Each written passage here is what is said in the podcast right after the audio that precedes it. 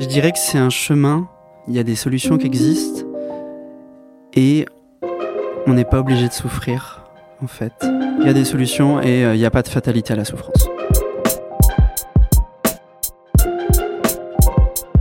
Hello, c'est Anna. Hello, c'est Sylvain. Vous écoutez La Perche, le podcast de la Maison Perchée.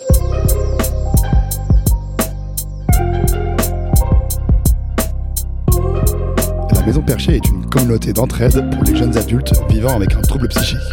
Dans ce podcast, on discute sans tabou de l'impact des troubles psy sur nos vies et surtout, on partage nos solutions pour aller mieux.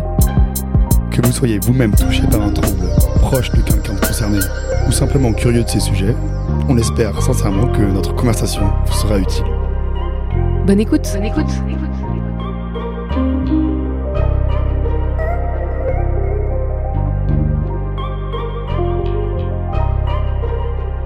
Aujourd'hui, on est avec Simon, Isabelle et Abigail pour parler du trouble borderline. Hello à tous les trois, merci d'être là. On voulait pour commencer que vous vous présentiez et est-ce que vous pouvez nous dire en quelques mots quand est-ce que le, le, mot borderline a fait irruption dans vos vies?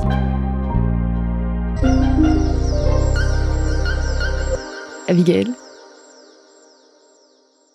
Moi, c'est Abigail. Euh, je suis militante activiste pour la reconnaissance et la déstigmatisation du trouble borderline sous le nom de voyageuse au naturel sur les réseaux sociaux. Et j'ai été diagnostiquée en décembre 2020. Euh, donc ça va faire trois, presque quatre ans maintenant. Ok. Isabelle, je te passe la parole. Merci Abigail. Euh, moi, je suis Isabelle, j'ai 33 ans, je suis analyste politique, mais je suis également, enfin, je, je, vais devenir étudiante en psycho. Donc là, cette année, je reprends les études.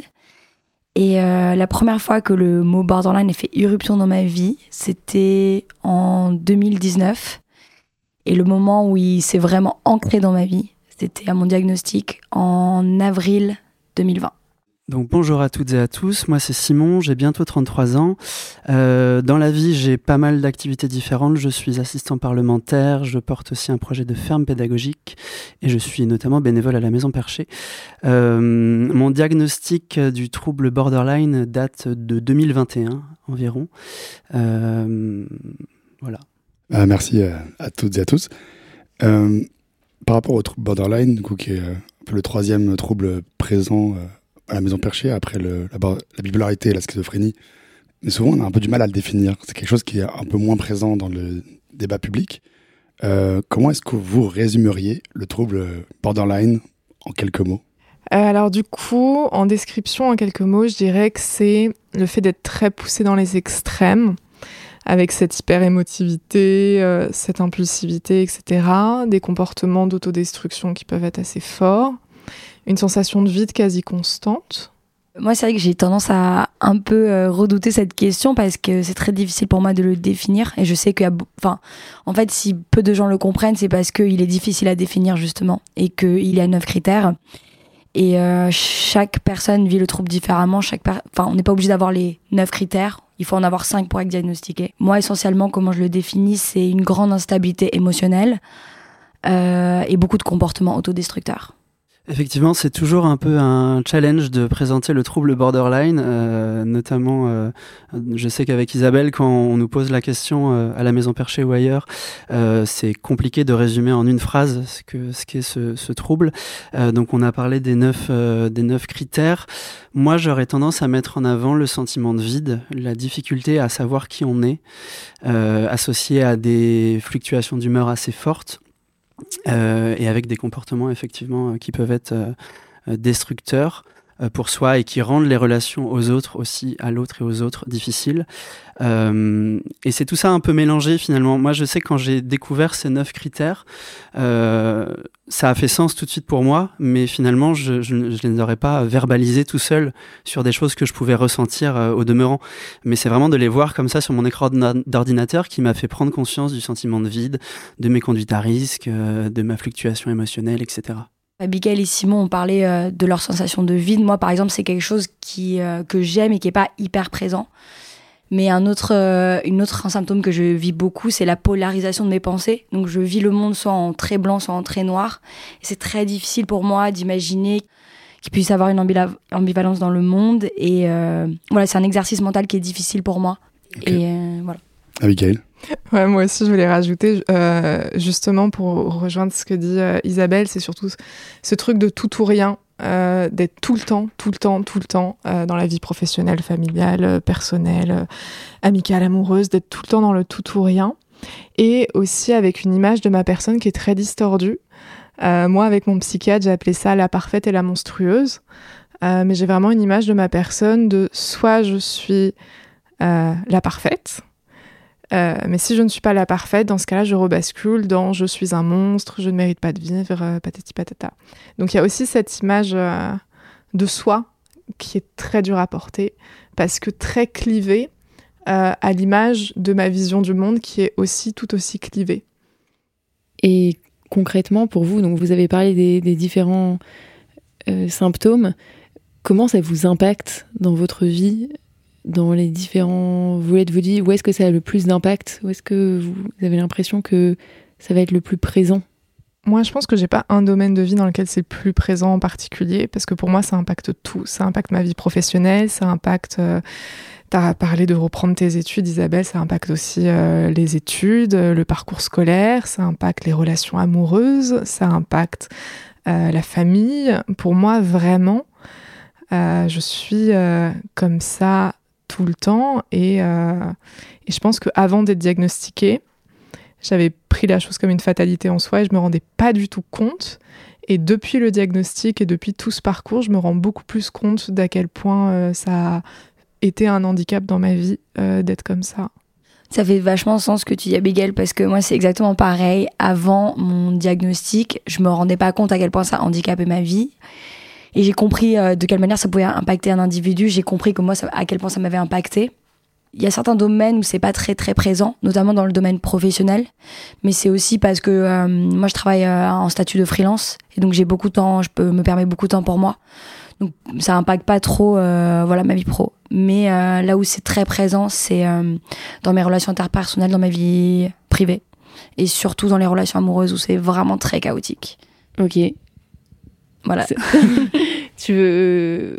Je, ne sais pas si tu veux en dire plus ou si tu veux expliquer dans les bah, relations interpersonnelles, pas forcément amoureuses, mais dans. Qu'est-ce que ça. Euh, bah. Par exemple, euh, une manière que ça peut impacter mes relations interpersonnelles, c'est qu'un jour, je vais voir quelqu'un comme une personne parfaite. Et euh, si elle fait quelque chose qui me déçoit, je vais tout de suite changer de vision de cette personne. Et c'est presque comme si je la connaissais plus. Et je doute de moi-même et je doute de, mes expériences positives avec cette personne. Et je vais douter de ma réalité et je vais me demander même si cette personne, enfin, elle, me veut pas du mal. Et en fait, tout va changer. Et donc, du coup, forcément, avant mon diagnostic, euh, je vivais ça comme une réalité.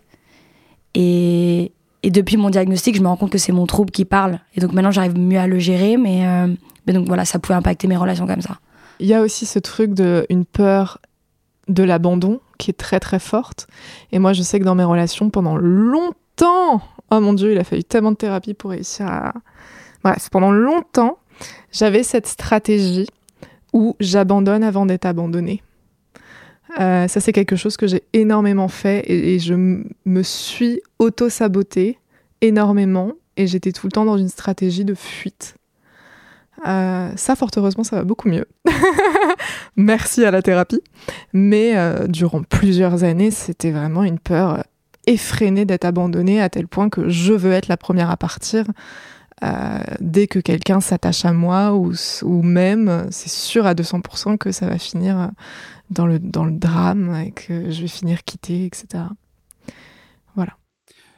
Moi, je dirais effectivement que hum, ce qui a le plus été enfin, ça, ça, impacte tous les domaines de la vie, clairement. En tout cas, pour moi, ça a été le cas.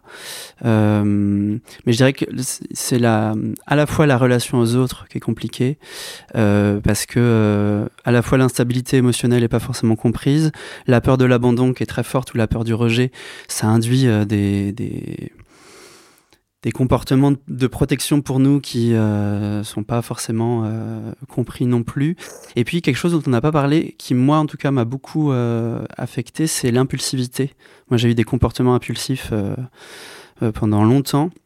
J'en ai encore un peu au fond de moi, mais finalement maintenant j'arrive à passer ça au prisme de de, de, ma raison ou de ma pensée ou en tout cas de, de l'intellectualisation. Euh, mais du coup, toutes ces choses-là forment un cocktail un peu euh, explosif parfois et euh, difficilement saisissable par autrui. Euh, moi, je sais que j'ai été beaucoup dans des mécanismes à la fois pour euh, être aimé, euh, pour être conservé dans une relation, mais au prix d'énormément de souffrance, parce que finalement, quand on n'est plus que dans la peur, on peut plus vivre grand-chose d'autre. Et donc euh, tout ça, quand avec la thérapie, avec un certain nombre d'outils, on arrive à s'en extraire un petit peu, euh, on se rend compte à quel point c'était aussi euh, une prison dans nos, mécanismes et à quel point c'est libérateur de pouvoir vivre en fait moi, j'ai vraiment ce sentiment-là au fur et à mesure d'avancer sur mon chemin, euh, de découvrir ce que ce qui s'appelle la liberté, en fait, la liberté de pouvoir euh, vivre, évoluer avec les autres, de, se connaître, d'être soi-même. Enfin, et ça, c'est vraiment euh, très chouette à découvrir. J'aimerais juste rebondir sur ce que tu disais sur l'impulsivité. Je suis hyper d'accord, mais ça m'a fait penser à la manière dont mes proches pouvaient réagir par rapport à mon impulsivité, mon trouble. Et c'est quelque chose que j'ai entendu de beaucoup de personnes borderline, mais les gens nous perçoivent comme des personnes très théâtrales. Et ils ont cette impression qu'on qu'on fait exprès ou qu'en tout cas on est exubérant et que on, peut en fait il y avait ce côté pourquoi tu te contrôles pas en fait? Et j'avais beaucoup de mal à expliquer que vraiment c'était très au-dessus de mes forces et et en fait les gens avaient peu d'empathie pour moi sur mon trouble avant mon diagnostic. diagnostic. diagnostic.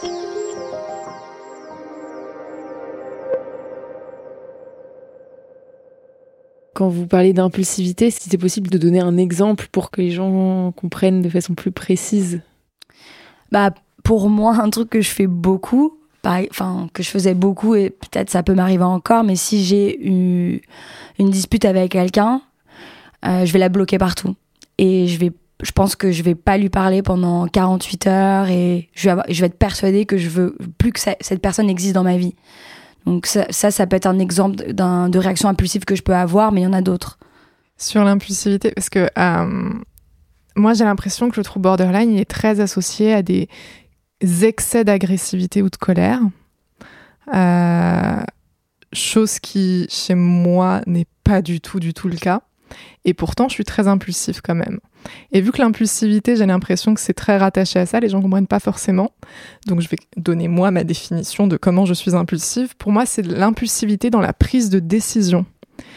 Euh, je ne réfléchis pas, j'agis. Et la réflexion arrive après, mais parfois très longtemps après. oh, très longtemps après. Mais pour moi, c'est vraiment ça. C'est, c'est, prendre des décisions qui peuvent parfois être hyper radicales et qui peuvent parfois avoir des conséquences sur ma vie euh, vraiment importantes, mais Enfin, mais, vraiment, je, n'ai pas réfléchi une seule seconde, j'étais dans l'action totale à ce moment-là. Euh, mais pour moi, l'impulsivité n'est pas forcément synonyme d'agressivité ou de colère, et ça, je trouve que c'est important de le souligner. Et moi, je dirais que c'est même euh, quelque chose qui peut être dissocié parce que dans mon parcours, j'ai à la fois euh, ressenti des grandes colères, euh, notamment dans ma vie amoureuse. Euh, chose que, que j'ai réussi à solutionner aujourd'hui, c'est plutôt chouette, là aussi, c'est plutôt libérateur de ne pas avoir à passer par la colère. Et mm, finalement, ma colère n'était pas liée à mon impulsivité, parce que moi, mon impulsivité, s'est manifestée en changeant d'appartement, comme ça, du jour au lendemain, mais plusieurs fois. J'ai eu plein d'appartements. En quittant mon job, comme ça, en mode euh, je démissionne. Euh, voilà, un peu sur des aspects qui sont quand même un peu structurants dans la vie. Donc, euh, ça, rejoint aussi une certaine prise de risque. Et comme tu disais, Abigail, c'est, enfin, moi, j'avais l'impression que c'était très réfléchi. J'étais sûr de moi. Mais en fait, dans le laps de temps hyper court dans lequel ça s'inscrit, non, on peut pas avoir une réflexion de fond sur ce qu'on est en train de faire. Donc, sur le coup, on s'en rend pas compte. C'est après les proches, en fait, qui te disent, mais tu viens encore de changer d'appartement là Tu nous sollicites encore pour un déménagement? Et donc, il y en fait, moi, c'est, j'ai toujours eu conscience depuis que je suis adulte en tout cas, euh, qu'il y avait des choses euh, qui n'allaient pas, mais on met ça sur le compte de la personnalité, on met ça sur le compte de, plein de facteurs. Euh, et moi, c'est vraiment quand j'ai découvert le trouble que j'ai que j'ai pris conscience qu'il y avait voilà qu'il y a une connexion euh, de, choses qui se matérialisaient vraiment dans ma vie, euh, qui étaient euh, qui qui, qui étaient dysfonctionnelles pour moi en tout cas. Justement, ce que vous disiez, Simon Isabelle, c'est des, choses qui sont assez ancrées dans la vie tous les jours et du coup qui sont associées à votre personnalité. Et donc assez dur de, c'est assez dur de déceler euh, le trouble en fait. Donc d'arriver à ce moment du diagnostic. Euh, je sais pas, je pense à d'autres troubles dont on a parlé, euh, schizophrène ou bipolaire. Il y a des phases un peu extrêmes qui parfois demandent une hospitalisation. Enfin, quelque chose de euh, vraiment ça sort totalement des clous. Euh, là, j'ai l'impression qu'il y a des comportements extrêmes, mais qui restent un peu dans le cadre, tu vois. Enfin, comment on distingue en fait, et du coup surtout, euh, comment on arrive au diagnostic euh, dans ce moment-là, quoi. Euh, oui, je pense que dans le domaine psychiatrique, c'est encore assez, assez flou tout ça. Euh, Qu'est-ce qui est de l'ordre d'une personnalité, on va dire, un petit peu intense? Qu'est-ce qui est de l'ordre d'un trouble psy borderline qui est identifié, etc. Et je pense que les neuf critères et les cinq des neuf critères aident beaucoup là-dedans. Euh, parce qu'en effet, euh, je comprends ce truc de euh, finalement, ça, ça, enfin, en fait, je pense qu'on peut faire toute une vie en tant que borderline sans le savoir du tout. En fait, je pense qu'aussi, ça dépend à la fois de ce qu'on vit et de notre capacité à faire tenir tout cet ensemble qui est un peu des fois en, en, bazar et très intense. En tout cas, moi, me concernant, il y a un moment où je n'ai plus réussi à faire tenir tout ça pendant, euh, il y a eu plusieurs phases comme ça dans dans ce que j'ai vécu en termes de santé mentale. Euh, il y a eu ma construction de jeune adulte qui a été compliquée et moi, en tout cas, j'ai lu que c'était aussi des périodes charnières comme ça dans la vie où on pouvait commencer à distinguer euh, le trouble borderline. Et puis finalement, pendant 4-5 ans, j'ai réussi à faire tenir tout ça. Effectivement, je passais pour quelqu'un d'intense, euh, d'un peu euh, impulsif, vif, euh, mais j'arrivais à faire tenir, j'arrivais à garder mon boulot, j'arrivais à avoir des relations bon, qui étaient euh, instables, mais et puis il y a un jour où j'ai plus réussi du tout à faire tenir tout ça. Et, et c'est là que tu as eu le diagnostic du coup? Non. Non, c'était avant. Non, c'était après. C'était après, voilà, Ouais. Je peux, je peux peut-être le raconter en quelques. En fait, moi, j'ai eu euh, un premier épisode très dur euh, dans la vingtaine. J'ai eu un deuxième épisode très dur avec beaucoup de TOC, de troubles obsessionnels compulsifs, euh, vers 27 ans, avec un passage à l'hôpital, enfin un moment un, peu dur. En fait, on ne m'a jamais diagnostiqué. On, on me l'a pas dit, en tout cas. Euh, et pour faire l'histoire rapidement, c'est en 2021 qu'on me prescrit un nouveau médicament je, je, regarde sur internet ce que j'aime bien être un peu euh, maître quand même de, de ce qu'on me de ce que je prends euh, en médicament et je vois que c'est un antipsychotique. Et je me dis tiens c'est étonnant. Moi j'ai toujours enfin j'ai toujours cru que j'étais névrosé. Et il paraît qu'on est névrosé ou psychotique. Enfin avec mes très faibles notions de psychologie ça je me suis dit c'est c'est étrange. Et en cherchant sur internet comme ça en, en, naviguant je suis tombé sur la page Wikipédia des, du trouble borderline je me rappelle très bien. Et là je vois les neuf critères et en fait je me reconnais dans les neuf je reviens vers mon psychiatre et je lui dis mais en fait je voilà je, il m'est arrivé ça je viens de lire ça. Il me dit oui effectivement vous êtes borderline.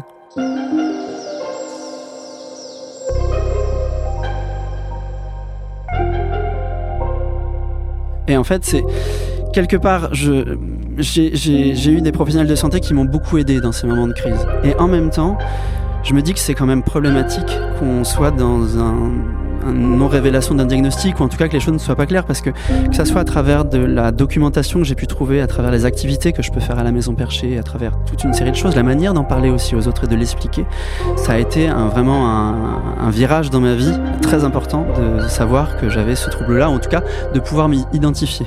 Peut-être que c'est évolutif dans la vie et certainement, peut-être qu'il y a des symptômes qu'on a à un moment qu'on n'a plus à d'autres, mais il y a un moment j'ai pu me raccrocher à quelque chose en me, en me disant en fait c'est réel ce que je vis.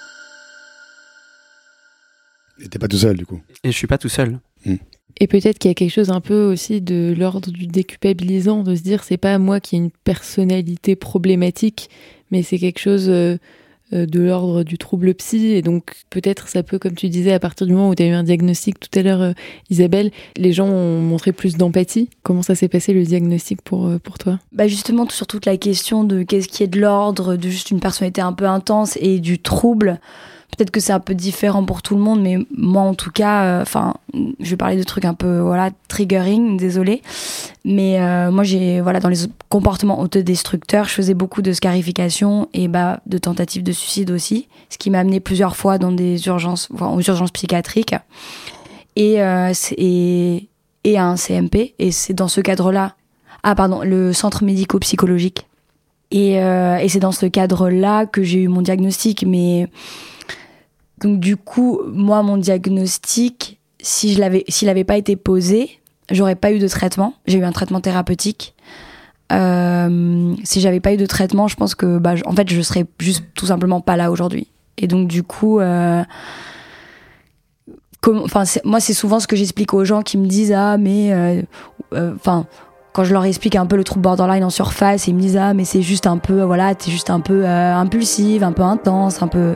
Je leur dis ouais en fait je t'ai pas tout expliqué en fait, mais genre vraiment euh, ça peut aller loin et, c'est souvent aller loin et si j'avais pas eu ce diagnostic voilà je serais pas là.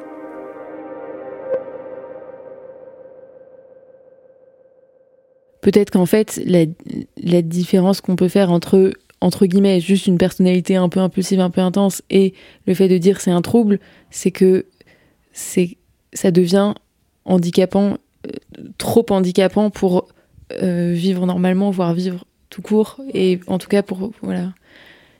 C'est peut-être ça euh, la ligne, parce que c'est vrai que ça, comme tu disais, Sylvain, ça, le continuum, il est, il est plus subtil que pour d'autres troubles ou qui peuvent venir avec des hallucinations ou ce genre de choses. Et oui. Abigail, je ne sais pas si tu voulais ajouter quelque chose sur euh, ton diagnostic. Ça me parle parce que moi, c'est une erreur que j'ai faite. C'est-à-dire qu'un jour, je suis arrivée en séance de psy avec mon psychiatre et j'ai dit, euh, c'est vrai que moi, j'ai de la chance, entre guillemets, parce que c'est moins grave que de la bipolarité ou de la schizophrénie ou qu'un autre trouble. Très grosse connerie de dire ça. et en fait, mon psychiatre euh, a accueilli ça euh, de façon très bienveillante. Et en fait, il m'a expliqué que je pouvais pas. Euh, qu'en fait, on ne peut pas hiérarchiser la souffrance des personnes et que toute souffrance doit être prise en compte et validée et prise au sérieux. Et c'est pas que en tant que borderline, on souffre moins, pas du tout c'est qu'on souffre peut-être différemment, mais qu'on a des comportements, comme l'a très bien dit Isabelle, qui peuvent être des vraies mises en danger et qui sont, enfin, une, une personne borderline en crise, ça peut très vite devenir euh, quelque chose de compliqué qui mérite hospitalisation.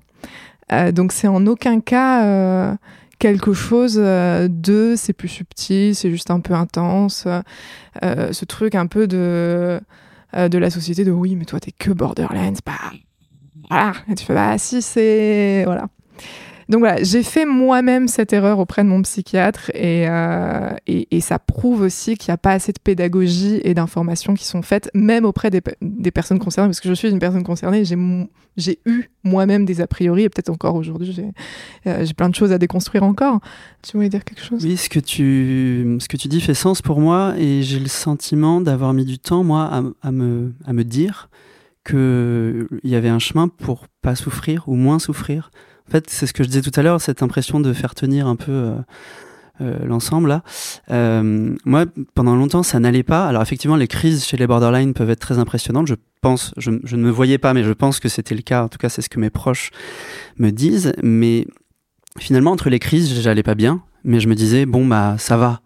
Euh, ça tient. Et puis en fait, euh, oh, on est nombreux à pas aller bien. Et puis, et en fait, c'est peut-être un message moi que j'aimerais faire passer à travers mes activités euh, euh, militantes et bénévoles, c'est que s'il y a un chemin pour moins souffrir, pour pas souffrir, pour plus souffrir, bah moi j'ai envie de l'emprunter.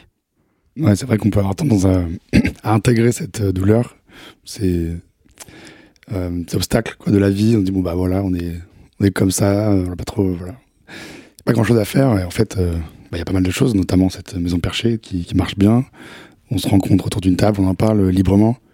Euh, moi, j'aurais jamais pensé faire ça euh, il y a dix ans, quoi. Et voilà, c'est beau d'en parler ensemble, quoi. C'est vrai que euh, moi, quand, quand on m'a annoncé mon diagnostic, j'ai eu aussi un peu ce truc de ah bah mince, on vient de décrire une grosse partie de ma personnalité à travers certains critères, sauf que tous ces critères sont rattachés à un diagnostic, à un trouble psy. Et j'ai eu une espèce de très grosse crise identitaire de me dire qu'est-ce qui est de l'ordre de ma personne, qu'est-ce qui est de l'ordre du trouble qui s'exprime chez moi? Et ça, ça fait partie du... D'un côté, le diagnostic, je pense que ce qui fait peur en psychiatrie, c'est quand on comprend pas les termes. Moi, j'ai rien compris quand on m'a annoncé les trucs. Vraiment, je n'ai rien compris. J'ai flippé comme jamais. Je me, Vraiment, j'ai vu toute ma vie. Je me suis dit, c'est foutu, c'est fini, etc.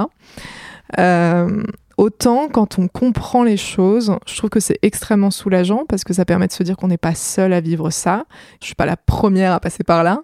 Et donc, comment ces autres personnes vivent avec ça et quelles sont les solutions? Parce que moi, euh, je pense que j'étais très euh, en mode, ok, vous êtes bien mignon, mais il va falloir, me trouver des solutions maintenant.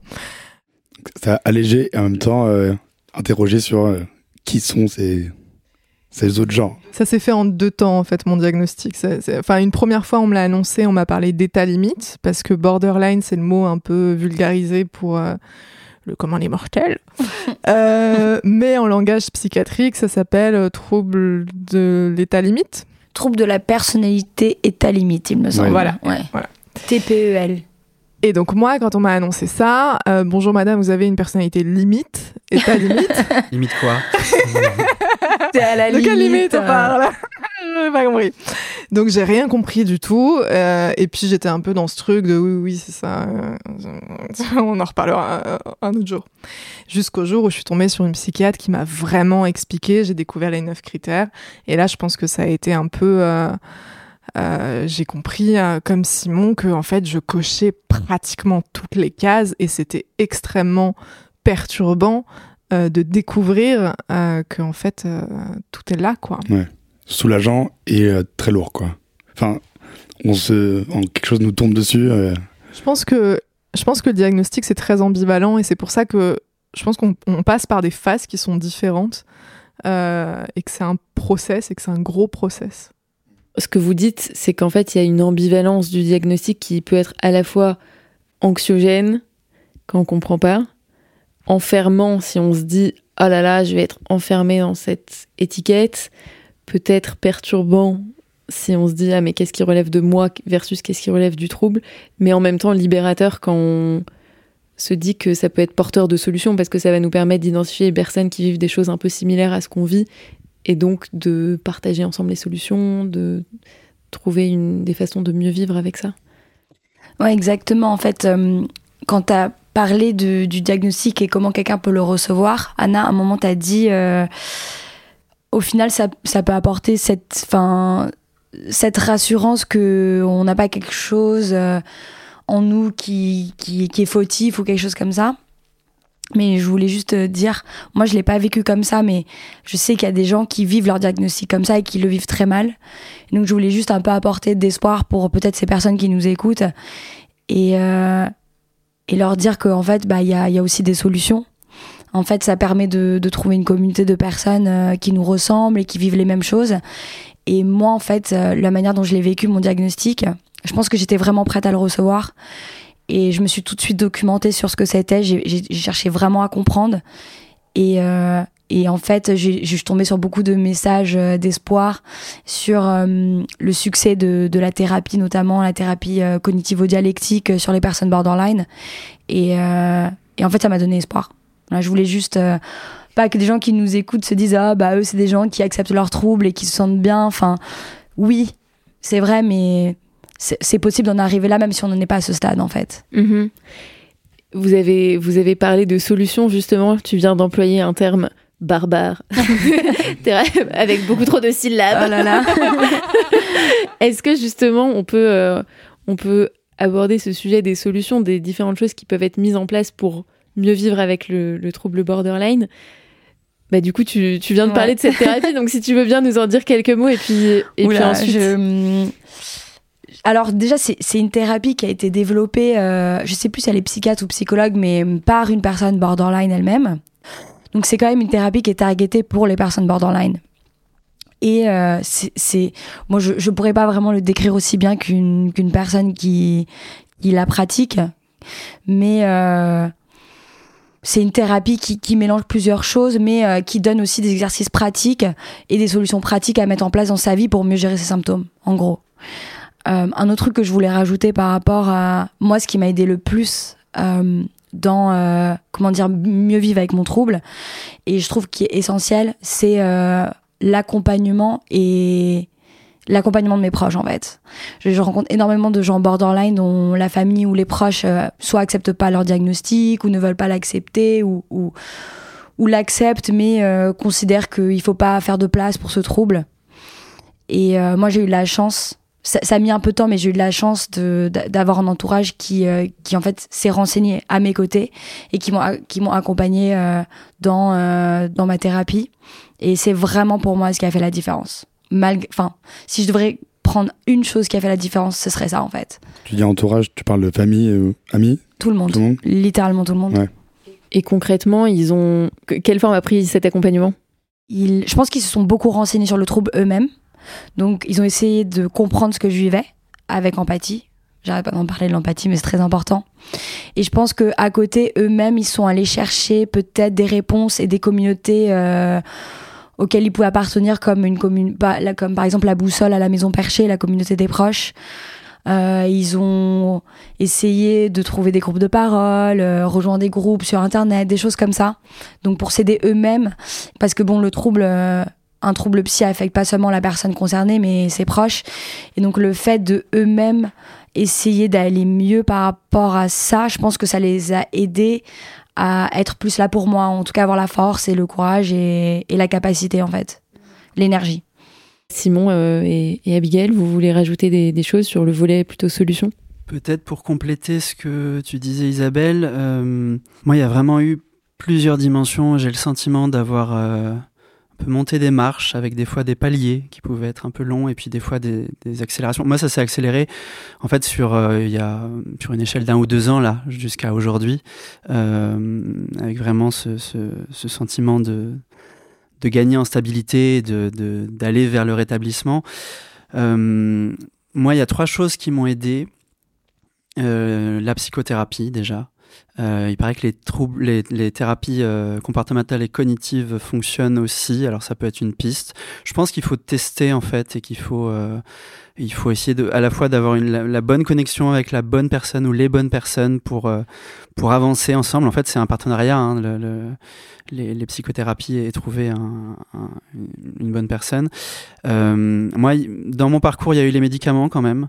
Euh, je pense qu'il faut pas les diaboliser, il faut pas en faire la solution miracle, mais en tout cas, ça peut être une béquille à un moment pour entamer un travail. Ça a été mon cas.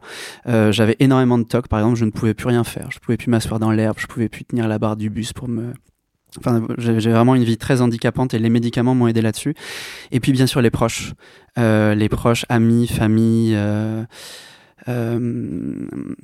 parce que c'est éprouvant en fait euh, ce qu'on vit. C'est éprouvant pour nous, mais c'est aussi éprouvant pour les autres. Alors on s'en rend pas toujours compte sur le moment. Euh, en tout cas moi je me rendais pas compte, mais c'était euh, c'est quelque chose de très éprouvant et, et vraiment Isabelle tu parlais d'empathie. Euh, moi je, je, je, parle souvent de bienveillance et j'ai vraiment eu des proches qui m'ont accompagné sur ce parcours de vie un peu tortueux avec beaucoup de bienveillance, beaucoup d'écoute, beaucoup de soutien. Je tiens d'ailleurs à les remercier, à remercier ma famille et mes amis. Euh, sans qui en fait euh, il y aurait eu un pan entier de, de, ma, de mon évolution qui n'aurait pas pu se faire euh, de cette façon-là. tu parlais des traitements rapidement, parce que coup, c'est des traitements que vous prenez tous les jours ou il y a quelque chose de, permanent, un peu comme le lithium pour le, pour le trouble bipolaire, ou c'est quelque chose de plutôt ponctuel? Me concernant, il y a les deux. J'ai un traitement dit de fond, mm. euh, antidépresseur et antipsychotique, que j'espère réduire bientôt. C'est un peu les, les challenges comme ça euh, dans, dans, dans, le parcours. Euh, et puis des médicaments plus ponctuels de type anxiolytique mm. Pour un peu réguler les crises et faire en sorte que ça ne soit pas trop terrible à la fois pour moi et pour les autres qui m'entourent. Ok, c'était la minute un peu technique. Non, moi, j'ai, moi, j'ai pas pris de médicaments. Ok.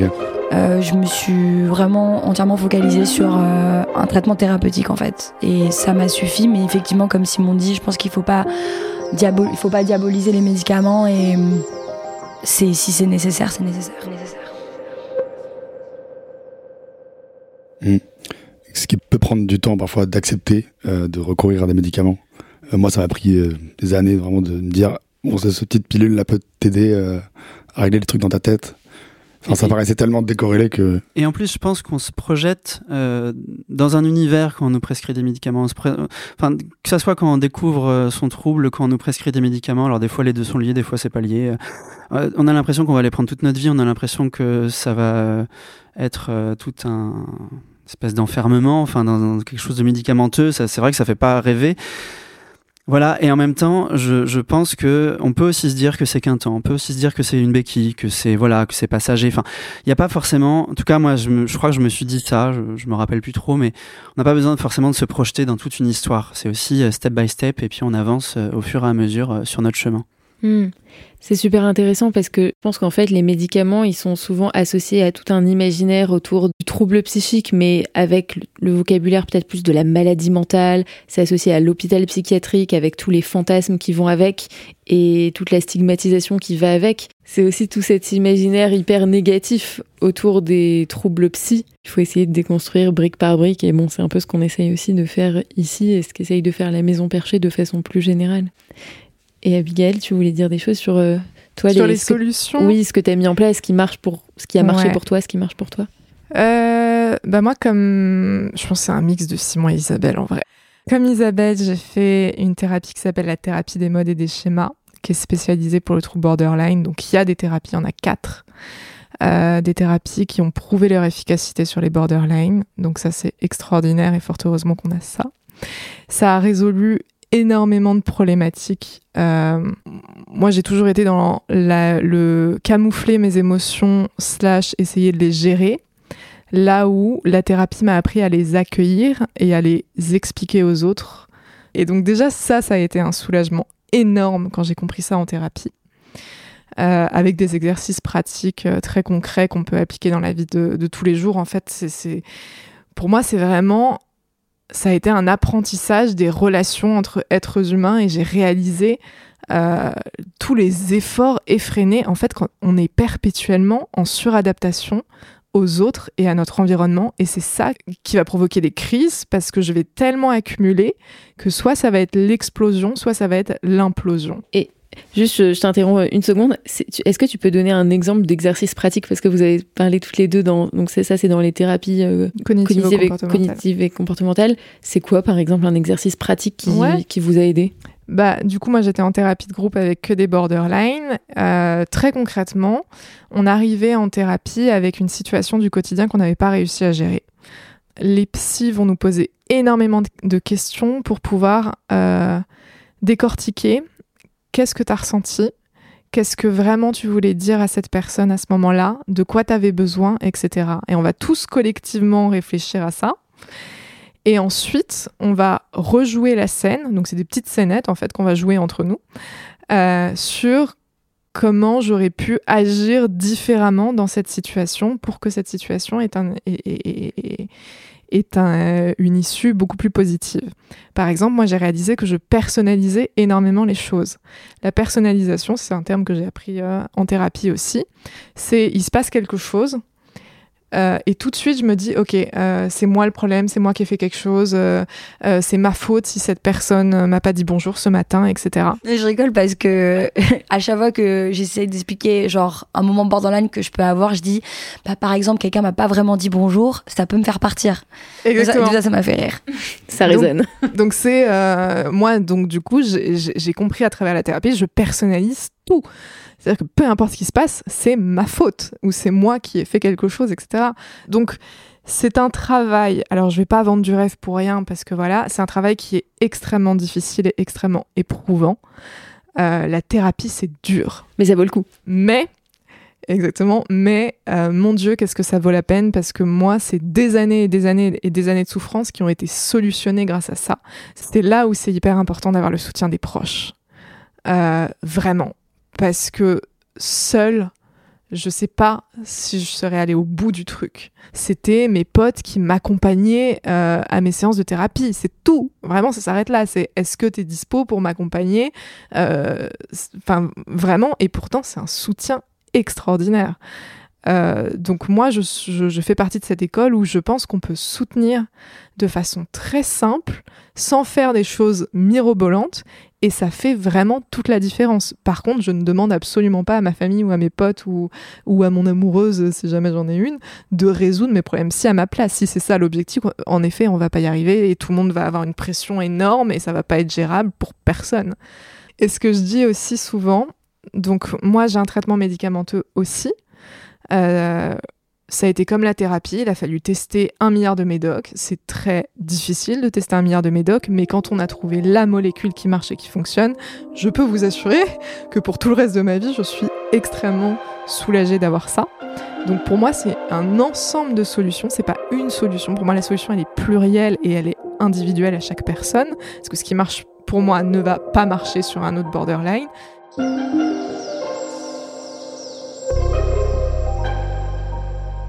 Pour moi, j'aurai toujours des hauts très hauts et des bas très bas. On peut solutionner beaucoup de choses, mais on peut pas tout solutionner. Euh, je serai toujours très hypersensible, j'aurai toujours un côté impulsif. Pour moi, ça, c'est des choses qui font partie de ma personne. Là où, par contre, ça a changé, c'est que je suis plus toute seule face à ça.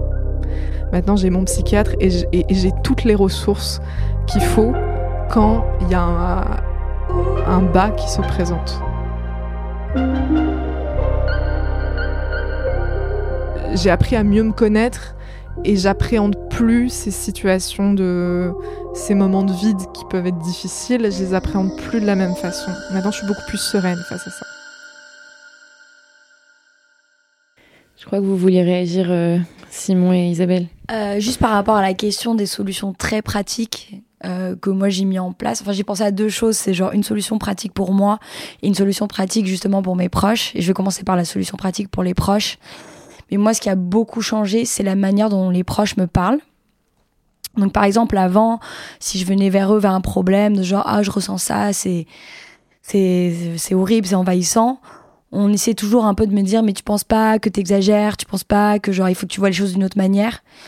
Et c'était hyper violent pour moi de recevoir ça. En fait, j'avais juste envie qu'on m'écoute et, qu'on dise pas grand chose en fait, mais qu'on me dise juste euh, ah ouais, ça, ça doit être dur, de vivre ça. Et ça, c'est, je pense que même si on lit n'importe quelle documentation sur comment parler à une personne borderline, on va trouver ça. Et, et moi, ça, ça a vachement aidé. En fait, et mes proches, maintenant, aujourd'hui, ils me disent, ils me, ils me font jamais sentir coupable, même si avant c'était pas. Ils voulaient pas me faire sentir coupable en, en, me disant ça, mais c'est comme ça que je le recevais.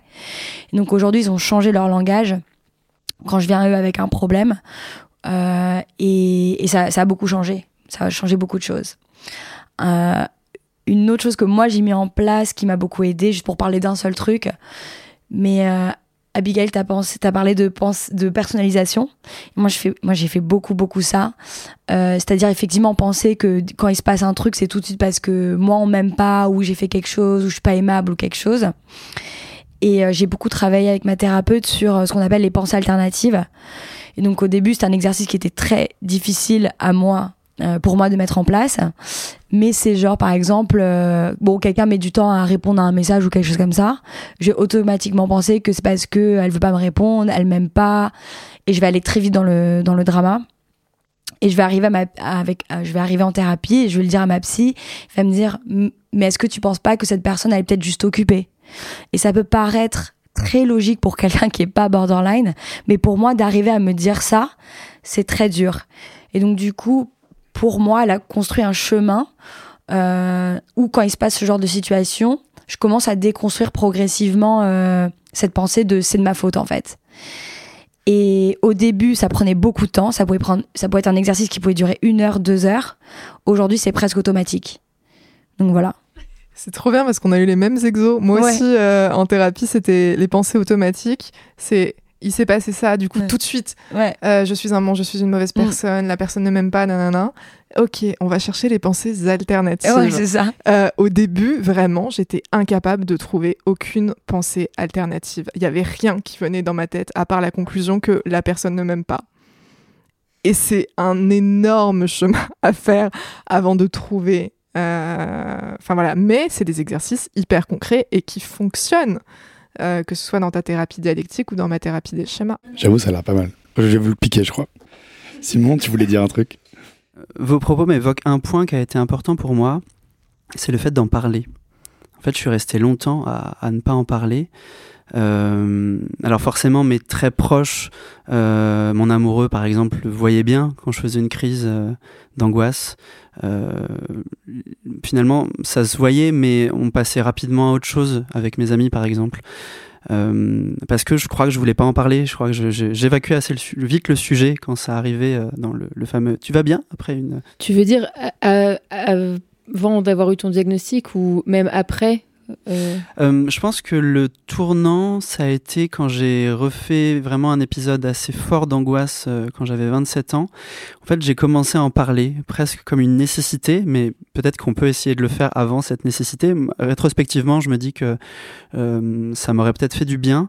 Mais en tout cas, ça a été assez marquant dans mon parcours, le fait d'en parler le fait de raconter ce que je ressentais, même avant d'avoir en fait les diagnostics, juste cette angoisse, cette peur de l'abandon, ces sentiments forts, cette impulsivité, enfin, sentiment de vide.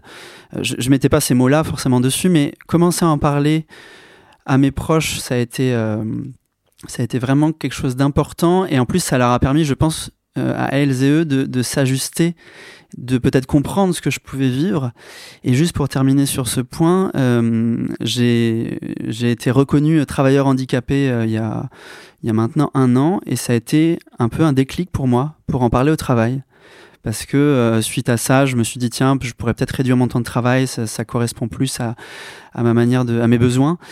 Et quand on m'a demandé au travail pourquoi je réduisais mon temps de travail, ben en fait j'ai réussi à en parler très librement parce que j'ai ce trouble, parce que je vis ça, parce que et ce qui est génial, c'est qu'en plus de me faire du bien, ça a lancé des super discussions avec euh, mes collègues.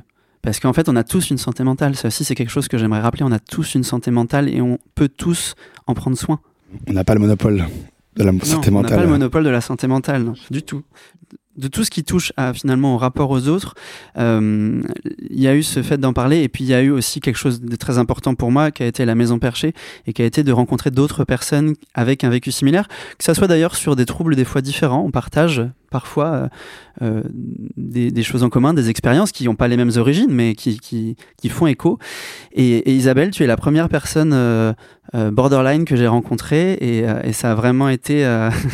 non mais ça a vraiment été des échanges très intéressants et tout de suite un écho et, un, vécu qui m'a beaucoup apporté et, vraiment aujourd'hui d'être dans cette communauté et de pouvoir parler de santé mentale à la fois entre personnes concernées mais aussi avec tout plein de monde avec des parcours, des vies différents, c'est vraiment très riche et ça m'apporte beaucoup. Trop mignon. Tout pareil. pareil.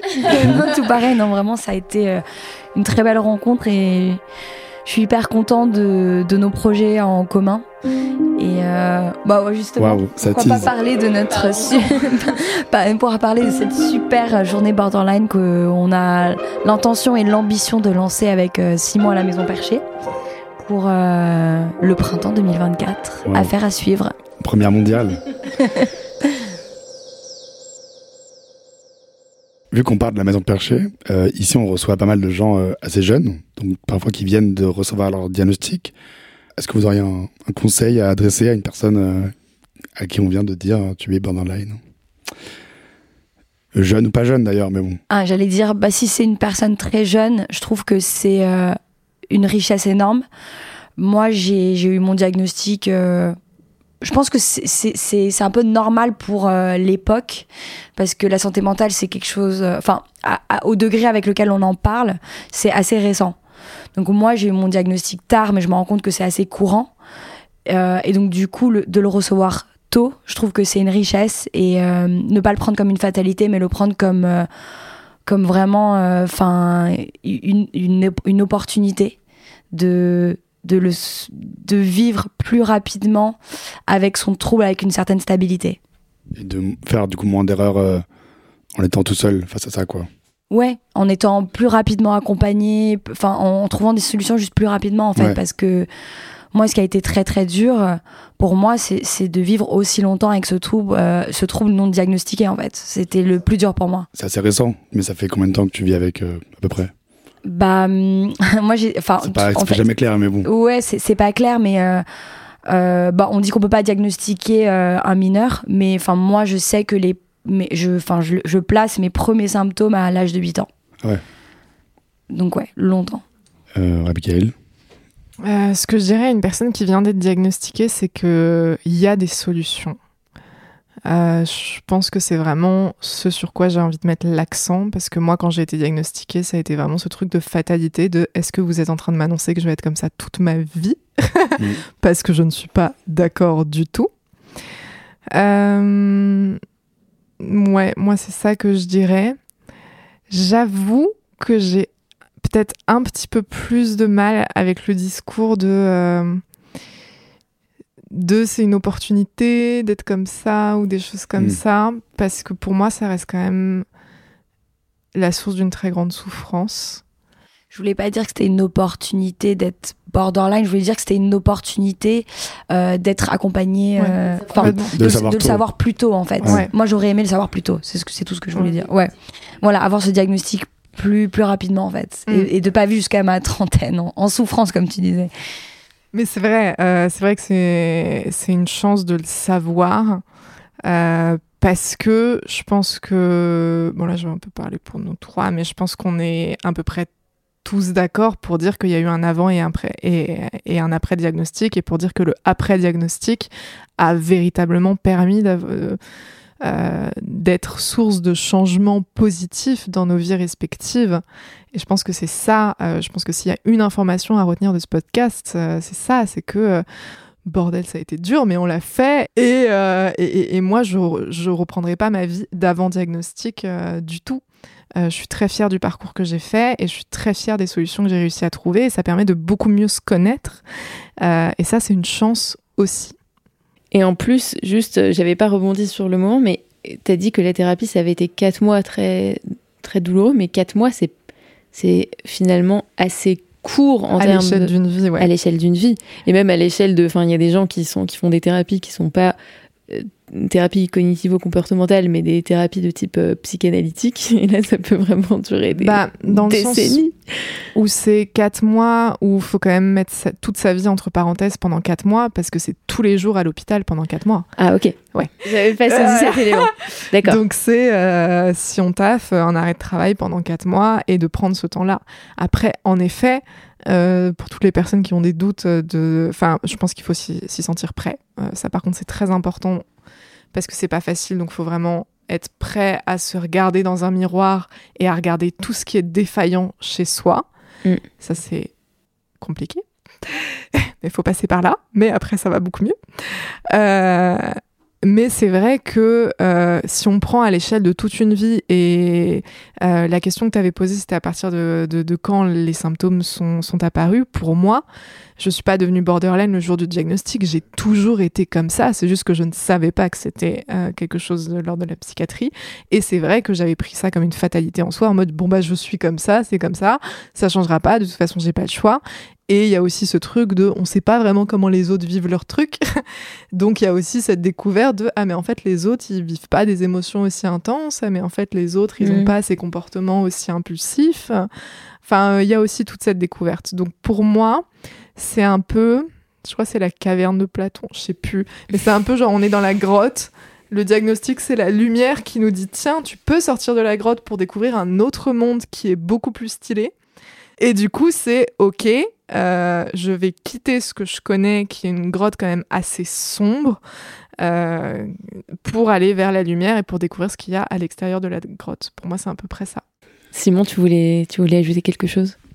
En écho à ce que vous disiez euh, toutes les deux, euh, moi je, je trouve ça dur de donner des conseils parce que chaque parcours est, est, euh, hyper personnel. Moi j'ai le sentiment de jamais avoir été bien euh, depuis que je suis tout petit. Euh, mais, mais je dirais que c'est un chemin. Moi, j'aime bien cette idée de chemin et de parcourir son chemin et de trouver en fait son chemin. Euh, Il y a des solutions qui existent et on n'est pas obligé de souffrir, en fait. Et, et une fois qu'on arrive par son chemin à petit à petit avoir moins de souffrance, à gagner en, en indépendance, enfin, c'est pas le bon mot, mais en, en liberté intérieure, euh, bah, c'est vraiment très chouette. Et voilà, c'est peut-être sous la forme d'un conseil un peu. euh, un peu bizarrement dit, mais euh, voilà, je pense que c'est c'est- c'est ce- vraiment ce point-là, le chemin à parcourir, il y a des solutions et euh, il n'y a pas de fatalité à la souffrance. C'est pas mal, non? Comme dernier mot. Bravo à toutes et à tous. Merci euh, énormément pour ce témoignage. Merci à vous. Bah, merci à vous de nous donner l'opportunité de nous exprimer. On a dit des belles choses, donc je pense que je vais réécouter ce podcast. Quand Moi aussi.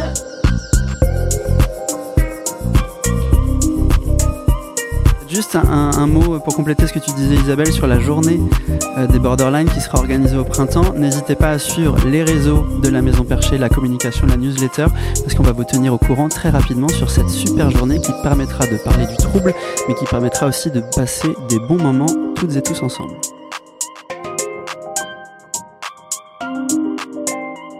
C'était La Perche, un podcast écrit et réalisé par Anna Klarsfeld et Sylvain Pinault. La musique a été composée par Blasé, accompagné de Michael de la Maison Perchée. On espère que notre conversation vous aura été utile. Si c'est le cas, n'hésitez pas à vous abonner au podcast. Pourquoi pas à nous laisser quelques étoiles. Et surtout, à en parler autour de vous.